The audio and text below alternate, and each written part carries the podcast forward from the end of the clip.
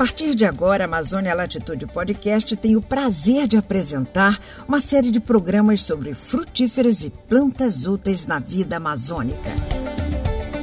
Prepare-se para sentir os sabores que se fazem presentes nas vozes dos agricultores, cientistas, povos indígenas, músicos, extrativistas e parteiras da floresta. Saberes que se valem do conhecimento local e científico na defesa da maior floresta tropical do planeta. Delicie-se agora com o cheiro do piquiá na mata. Meu avô era índio, índio mesmo, do, do pé duro. Meu avô era índio, minha avó era meu filho era índio, todos índios, índios. Em memória de seu Brás, benzedor do Quiandeua, que soube guardar o piquiá na mata como herança para seus filhos e netos, está no ar o programa Riquezas da Floresta, a versão sonora do livro Frutíferas e Plantas Úteis na Vida Amazônica. Realização Cifor. Apoio Embrapa. Apresentação Mara Régia. Olá, amigas e amigos! No programa de hoje vamos nos valer da cultura indígena para traduzir o nome de uma fruta que é uma das maiores delícias da floresta: bacuri. Em tupi-guarani, ba quer dizer cair e curi significa logo. Conclusão: bacuri é a fruta que cai logo que amadurece. Antes de o sol raiar, a criançada do interior anda longe na floresta escura para chegar bem embaixo dos bacurizeiros. Cada criança come até cinco frutos embaixo da copa e assim garante um café da manhã muito gostoso e nutritivo.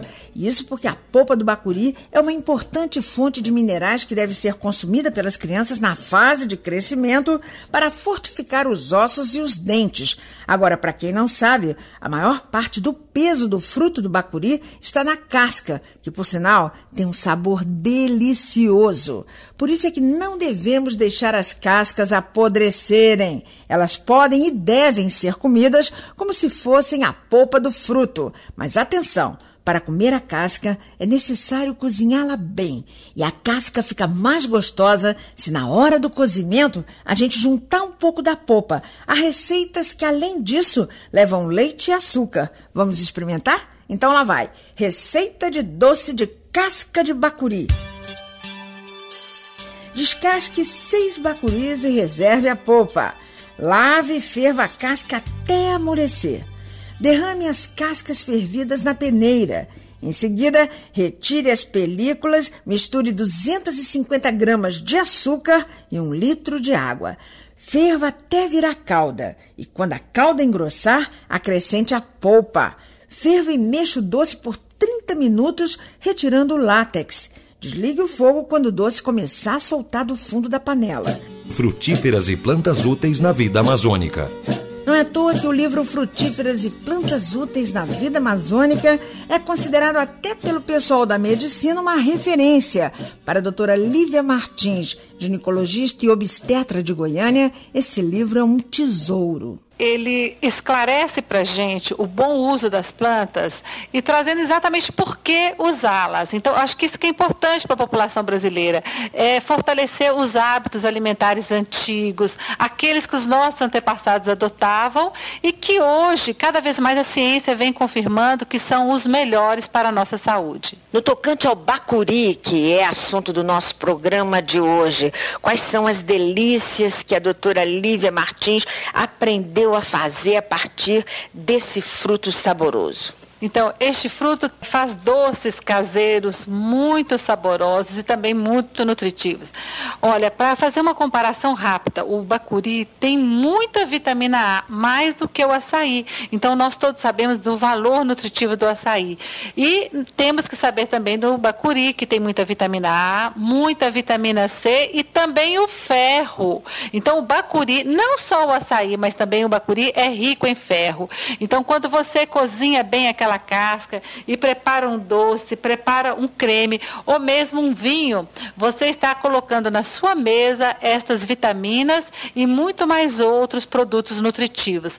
E além disso, nós sabemos do famoso sorvete Que tem muitas sorveterias do país que já oferecem, até mesmo em Goiânia já encontramos sorvetes de bacuri e é, é uma coisa maravilhosa. Ele se destaca no sabor assim totalmente diferenciado.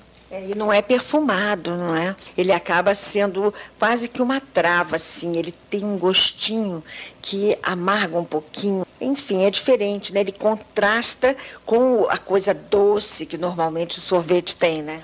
Ah, exatamente. Para quem não gosta daquele sorvete muito enjoativo, porque o bacuri ele tem uma acidez, né? Além da acidez, ele tem também o que a gente chama da mucilagem, que é a própria parte mais cremosa do fruto e que vai favorecer a formação do sorvete.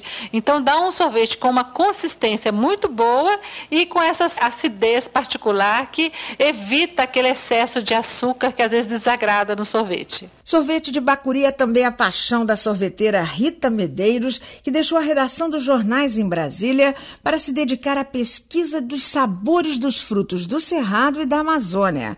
As lembranças de infância foram determinantes para que ela desse asas a esse belo projeto. Isso porque, quando pequena, ela aprendeu com o avô a catar os frutos característicos do interior de Minas Gerais para fazer sorvete. O resultado é que hoje Rita faz mais de 300 variedades de sorvete, mas o de bacuri é a razão maior de seu sucesso. A sorbet, ela trabalha com várias frutas que vêm da floresta amazônica. Por exemplo, o açaí, o cupuaçu, a castanha do Pará, que a gente já conhece como castanha do Brasil. Mas tem um sorvete que é muito especial, que é o bacuri. O bacuri, ele possui uma cremosidade que nenhum outro sorvete tem. Ele se torna assim, ele é tão especial que tem cliente que chega na sorbet só querendo tomar esse sorvete. É um sorvete que não pode faltar. O mais incrível, assim, o que ele possui também um valor agregado, porque ele vem do interior do Maranhão, de Carolina do Maranhão, de uma cooperativa que se chama Frutação, que é mantida por agroextrativistas, que pertence a uma comunidade, são comunidades indígenas que saem na floresta para coletar esse bacuri de uma forma consciente e que não agride o meio ambiente e, ao contrário, ele permite que se dê uma sustentabilidade para um produto que é dali, da floresta, da região e que tem todo um sabor tão especial e que rompe barreiras em termos de levar é um sabor para as pessoas que não conhecem essa fruta. Ela possui uma característica de ter uma cremosidade, um sabor que é específico do bacuri. Bem, se você não conhece a árvore do bacuri de perto, vale dizer que ela é muito bonita e pode alcançar de 15 a 25 metros de altura e 4 metros de circunferência ou de roda, como o povo da floresta costuma dizer. A árvore do bacuri tem tronco reto com látex amarelo e galhos opostos em posição de V bem abertos. De longe a gente reconhece um pé de bacuri. Suas folhas são opostas, brilhosas e as flores são grandes com pétalas cor-de-rosa. Bacurizeiro é natural do estado do Pará e sua presença é mais concentrada no estuário do maior rio do mundo, o nosso Amazonas. Na região do Salgado e na ilha de Marajó, a ocorrência do bacurizeiro ainda é mais acentuada. Mas o bacuri também está presente no Maranhão, no Piauí e muitas outras áreas. Agora é raro encontrar bacuri na Amazônia Ocidental, formada pelos estados do Amazonas, Acre, Roraima e Rondônia. O bacuri nasce naturalmente em áreas de capoeira em áreas degradadas e arenosas, sejam elas pobres ou argilosas. Os agricultores da região Bragantina, no Pará, estão manejando o bacuri em áreas de capoeira, pois nessas áreas ele rebrota facilmente de árvores antigas. Na comunidade do Tacandeua, depois de colher a mandioca, as famílias deixam a capoeira crescer. Depois de um ano, o bacuri naturalmente domina a paisagem e cobre o mato. Os melhores pés são selecionados e mantidos a uma distância de 4 a 8 metros entre si, enquanto o restante da capoeira é roçado.